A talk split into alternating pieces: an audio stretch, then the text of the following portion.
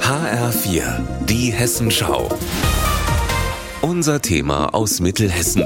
Mit Marc Klug. Guten Tag. Ich finde, es ist ein sehr bedeutender Fund. Wir stehen hier Jahr für Jahr zum Gedenken in der Reichspogromnacht an dem Mahnmal und jetzt hat sich sozusagen die Erde nochmal aufgetan und wir gucken auf das, was Anlass für dieses Gedenken ist, nämlich die Grundmauern der niedergebrannten Synagoge. Das ist schon ein sehr besonderer Einblick in unsere Stadtgeschichte und es ist es auch wert, dass wir sorgsam damit umgehen. Ich glaube, es ist gut, wenn wir das zugänglich machen, soweit das konservatorisch überhaupt möglich ist. Das sagte Gießens Oberbürgermeister Frank Thilo Becher bei der Präsentation der Funde am Freitag. Er möchte retten, was von der alten Synagoge übrig ist.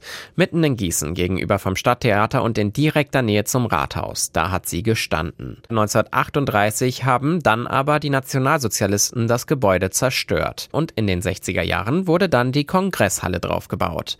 Eigentlich sollte bis zum Ende des Jahres das Foyer der Halle erweitert werden. Aber bei den Bauarbeiten wurde das Fundament der Synagoge entdeckt. Die jetzt freigelegten Grundmauern Mauern sollen künftig als Mahnmal stehen bleiben. Das hofft Doaviv, der Vorsitzende der jüdischen Gemeinde in Gießen. Das ist die zentrale Stelle, wo jüdisches Leben sichtbar war und auch gelebt wurde. Und jetzt unter diesen neuen Umständen öffnet sich auch eine neue Möglichkeit, um dieses Denkmal besser zu präsentieren. Und das ist eine Chance, die wir nicht vertan dürfen. Die Überreste der alten Synagoge zu erhalten, das ist auch der grobe Plan der Stadt Gießen. Wie genau das gehen soll, ist aber völlig offen, denn das Problem ist, ist, auch die Kongresshalle selbst und die Grünanlage rundherum stehen unter Denkmalschutz.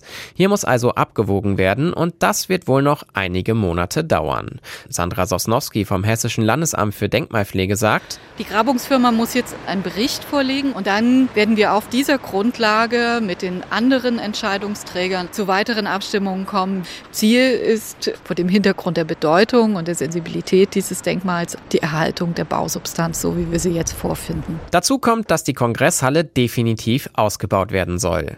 Deshalb wird jetzt auch geprüft, wie man die Grundmauern der Synagoge in dieses Projekt integrieren kann. Zum Beispiel mit einer Glasplatte, durch die man auf die Ruine schauen kann. Oder man könnte das Fundament der Synagoge nutzen und so ausbauen, dass man sie von der Halle aus begehen kann. Fest steht nur, durch den historischen Fund wird die Kongresshalle in diesem Jahr eher nicht mehr ausgebaut. Marc Klug, Gießen.